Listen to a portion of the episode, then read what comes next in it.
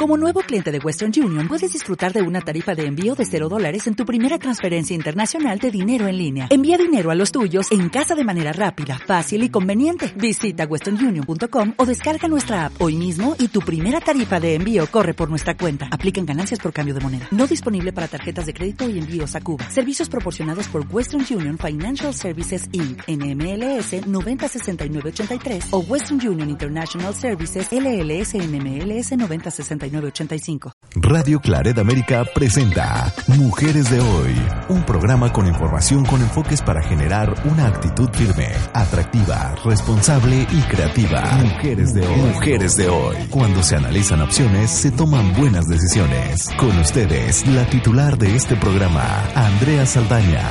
Aquí iniciamos. Hola, ¿sabían ustedes que Maya Angelou poeta y activista de los derechos civiles, además de otras disciplinas que practicó, dijo, es muy importante celebrar a nuestros héroes, indistintamente de si son hombres o mujeres. Bienvenidas, bienvenidos, estamos en su programa, nuestro programa de Mujeres de hoy. Como ya saben, dedicado a las mujeres y a los hombres en su vida. Desde San Luis Potosí, en México, les mando mi agradecimiento a quienes nos acompañen hasta el final del programa. El tema que hoy abordaremos lo he titulado Primeras canonizaciones en América Latina por derechos humanos. Empezaré por reconocer que mucho se habla a favor y en contra de la Iglesia Católica. Se alaba y critica a hombres y mujeres de todas las jerarquías, órdenes y sectores, humanas y humanos todos. Leemos en los medios que uno de los mandatos de esta institución para que estas personas ejerzan su ministerio ha sido repetido constantemente por el Papa Francisco. Me refiero a la opción preferencial por los pobres. Parte de las críticas para algunos integrantes especialmente para los más conservadores, es que pareciera que no siempre siguen este mandato. Por ello, quiero hablar de dos personas que optaron por seguir este mandato, al grado que de que el Papa Francisco les ha canonizado. El proceso ha finalizado este mes. Hablaré pues de dos personajes, un hombre y una mujer, que como ya mencioné, al seguir la opción por los pobres, apoyaron, cada cual a su modo, a marginados que padecían injusticia social, pobreza y discriminación, especialmente en los países del Salvador, Bolivia y Argentina. Como saben, en México somos un país, un estado laico, pero independientemente de la religión que cada uno profese o si no se tiene ninguna creencia religiosa, las personas suelen reconocer que ser canonizados en esta época equivale a reconocer un cierto heroísmo en esas vidas y que las acciones extraordinarias de estas personas podrían ser modelos por su calidad, porque fueron capaces de hacer una gran diferencia en la vida de los demás, movidos por un impulso de responsabilidad moral y lo suficientemente valiente como para exigir cuentas a los responsables de guerras, pobreza, violaciones a los derechos humanos y de otras tragedias colectivas. Por ello, se les ha canonizado. Voy a comentar brevemente sobre ellos. Monseñor Oscar Arnulfo Romero. Esta canonización lo convierte en el primer santo del Salvador. Primero, él fue maestro de piano, luego sacerdote, obispo auxiliar y arzobispo en El Salvador. Cuando fue ungido arzobispo en 1977, no existía duda sobre sus tendencias conservadoras, situación que le ganó la simpatía de grandes sectores financieros y en cambio no tenía la confianza del clero progresista. Pero luego del asesinato de su amigo el sacerdote Rutilio Grande, junto a dos campesinos, en 1977, cambió profundamente su visión y adoptó la denuncia de la injusticia como su bandera. Se transformó en el más encendido defensor de los grupos marginados. Denunció la injusticia social y defendió al pueblo del Salvador que era atacado por el ejército. Fue defensor de una iglesia con opción preferencial por los pobres. Se cuenta que él usaba un lenguaje sencillo con los campesinos pero duro y lapidario ante las injusticias. Tal vez por ello se insiste en que Monseñor Romero es el primer santo y mártir que se canoniza por defender los derechos humanos. ¿Escuchó usted bien? Monseñor Romero, el primer santo y mártir que se canoniza por defender los derechos humanos en América Latina. Es un referente de lo que el Papa Francisco menciona con frecuencia a la jerarquía católica. Abandonen la comodidad de templos y conventos y salgan en busca de los pobres a sus comunidades. Hace años, antes de ser beatificado, se encargó a varios artistas salvadoreños la realización de un himno o canción sobre él, sobre su vida. Incluso se organizó un coro oficial que cantó en la ceremonia de beatificación. Además del tema seleccionado, hubo otras composiciones, entre ellas Beato Mártir de América, de Guillermo Cuellar. Sus frases corresponden a la influencia social y política que dejó para los países de América Latina. Les dejo con el audio de este llamado a la esperanza. Se titula Beato Mártir de América.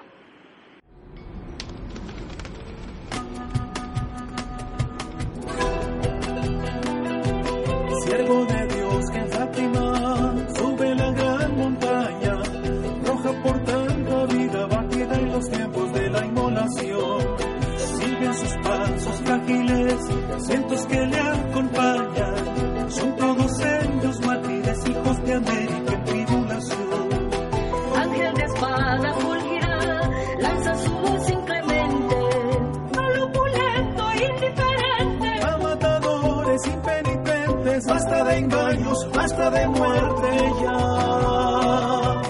Beato pastor de América, eres el canto libre de los humildes y empobrecidos a causa de la explotación. Beato pastor de América, sangre inocente sigue, manchando nuestras calles ardientes al borde de la indignación. Beato pastor de América, vuelca tu amor y bendice al niño suelto, cojo y hambriento, la madre en llanto, muerta de espanto. Todo tu pueblo clama en tu suelo hoy.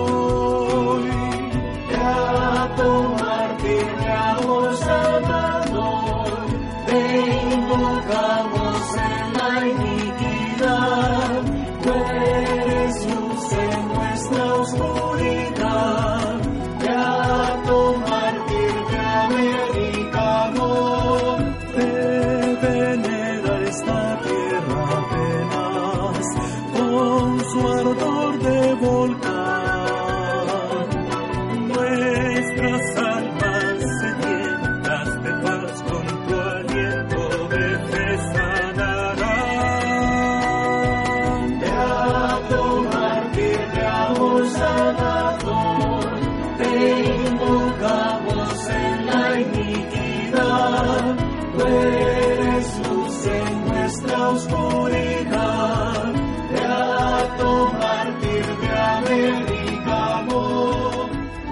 nombre de este sufrido pueblo, cuyos lamentos suben hasta el cielo cada día más tumultuosos, les suplico, les ruego, les ordeno en nombre de Dios, cese la represión.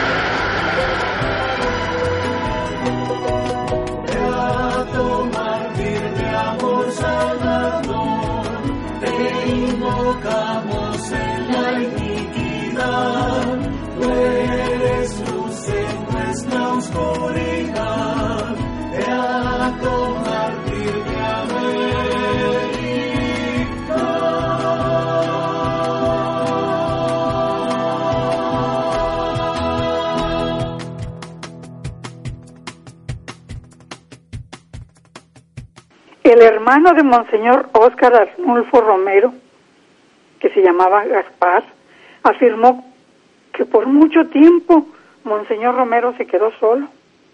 Describió cómo otros obispos, apoyados por grupos poderosos, iban a Roma a pedir que lo cesaran como arzobispo.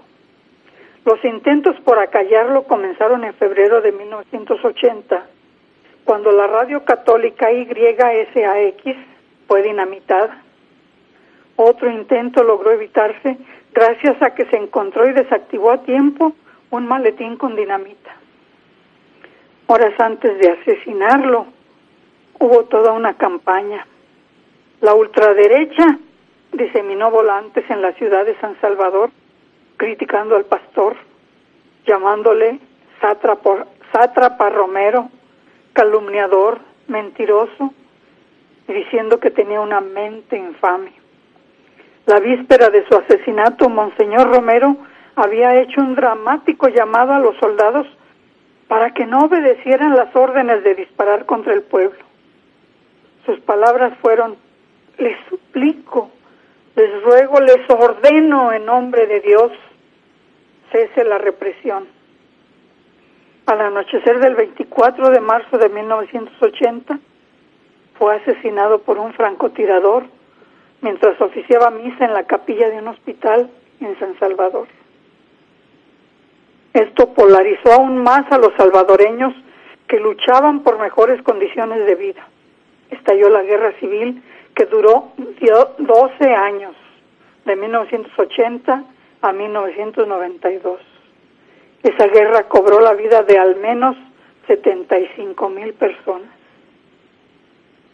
En 1993, una comisión de la verdad de las Naciones Unidas señaló como autor intelectual del crimen a un mayor del ejército ya fallecido, integrante de una organización de la derecha. Los asesinos materiales nunca fueron llevados a la justicia y permanecen impunes. Vamos a escuchar otra de las canciones creadas para este defensor de los derechos humanos, hoy canonizado, San Óscar Arnulfo Romero. Monseñor Romero, vive, vive, vive en el corazón del pueblo.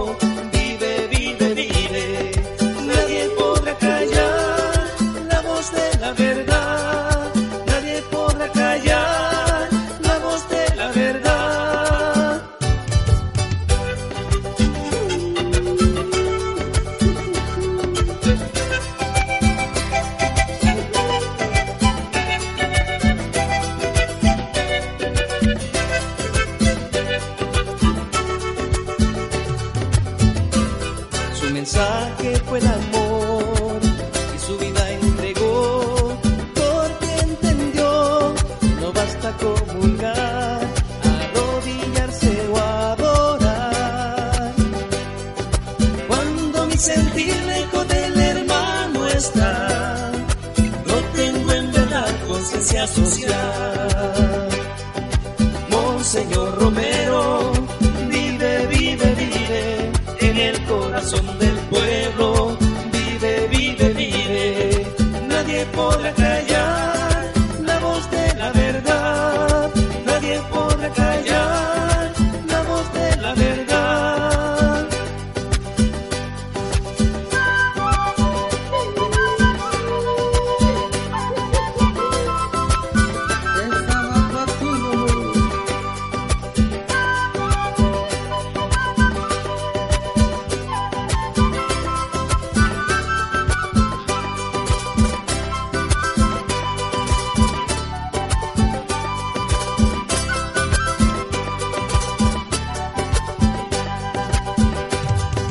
Sirven las reformas teñidas de sangre, mi gente aguantando hambre y otros hartándose. El marketing del miedo nos puede volver ciegos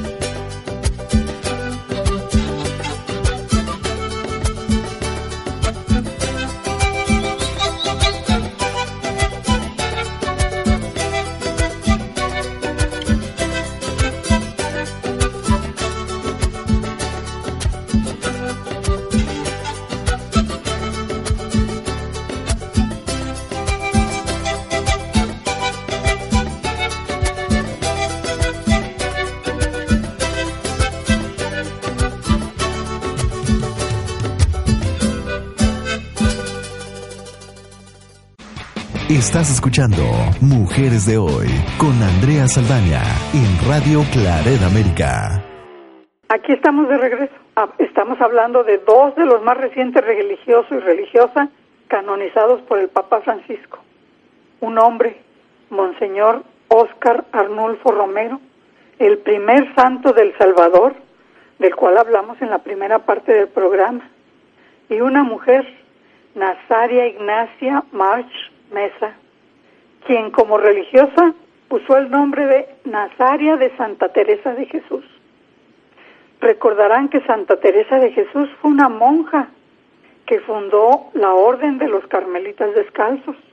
Por cierto, la primera mujer religiosa proclamada doctora de la Iglesia Católica en 1970. Hoy, Nazaria de Santa Teresa de Jesús es la primera santa de Bolivia. Al igual que Santa Teresa de Jesús, ella fundó una nueva congregación religiosa.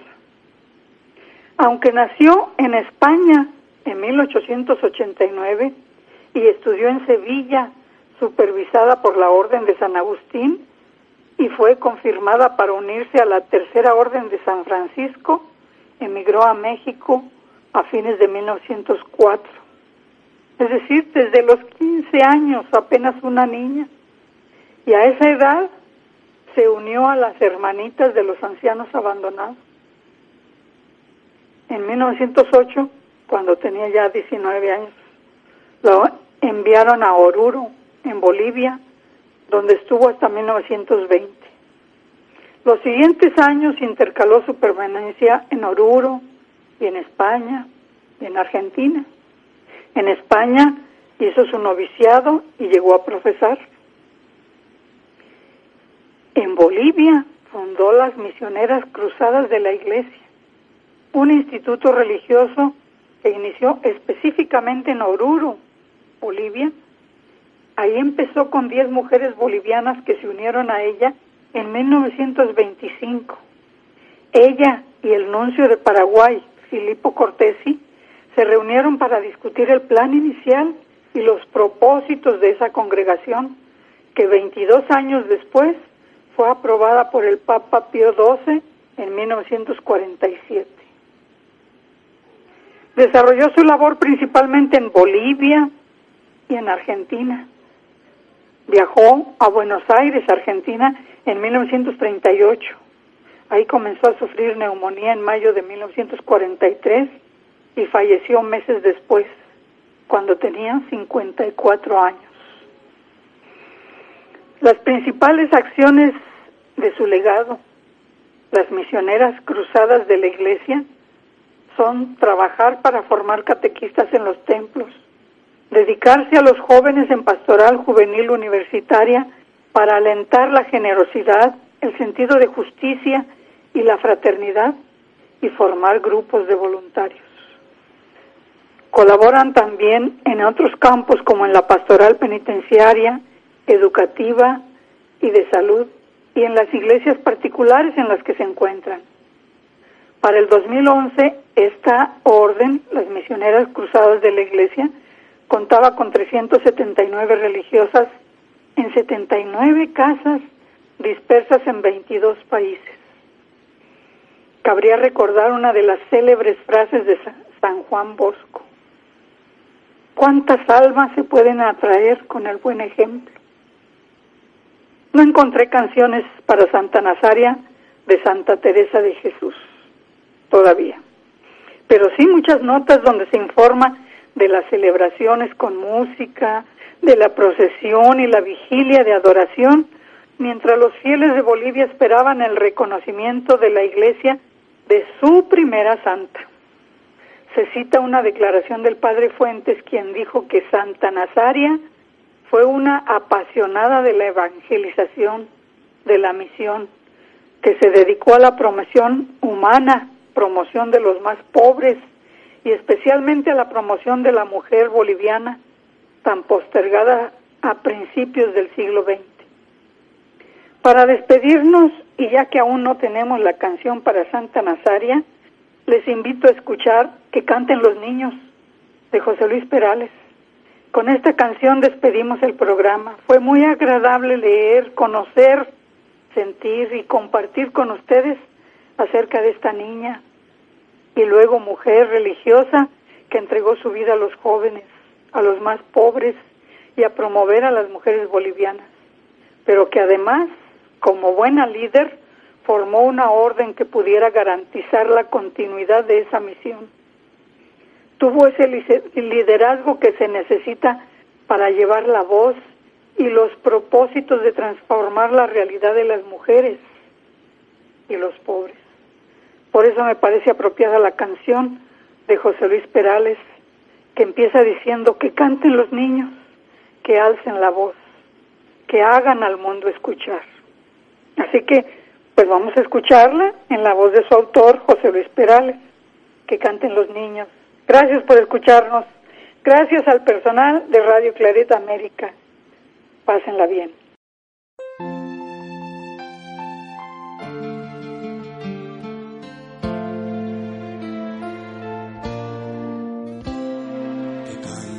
los niños que alcen la voz, que hagan al mundo escuchar, que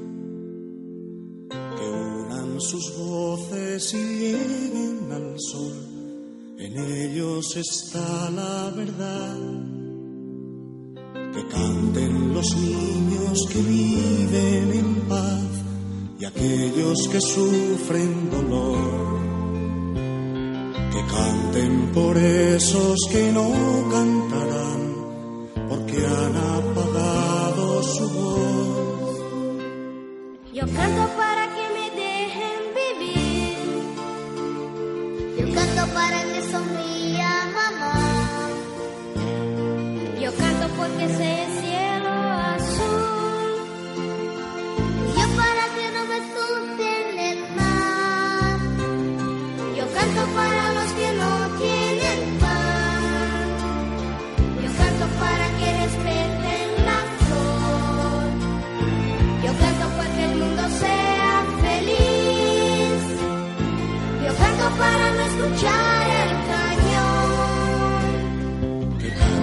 los niños que alcen la voz, que hagan al mundo escuchar. Que unan sus voces y lleguen al sol, en ellos está la verdad. Que canten los niños que viven en paz y aquellos que sufren dolor por esos que no cantarán, porque han apagado su voz. Canto porque sea verde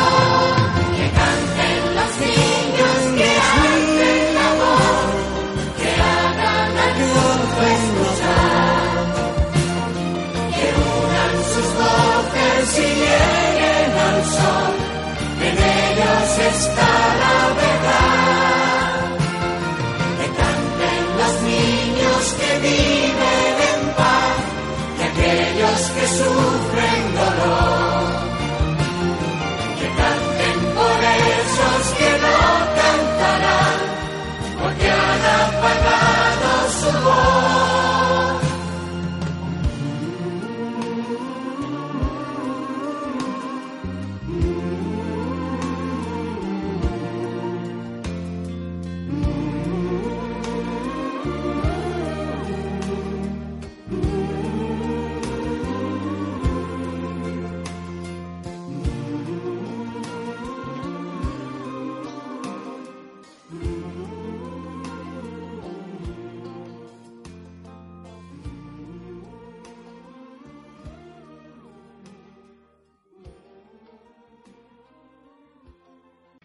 Radio Claret América presentó Mujeres de Hoy con Andrea Saldaña. Esperamos que lo haya disfrutado. Sus comentarios son importantes. Contáctenos en radioclaredamerica.com o en mujeresdehoy.mx.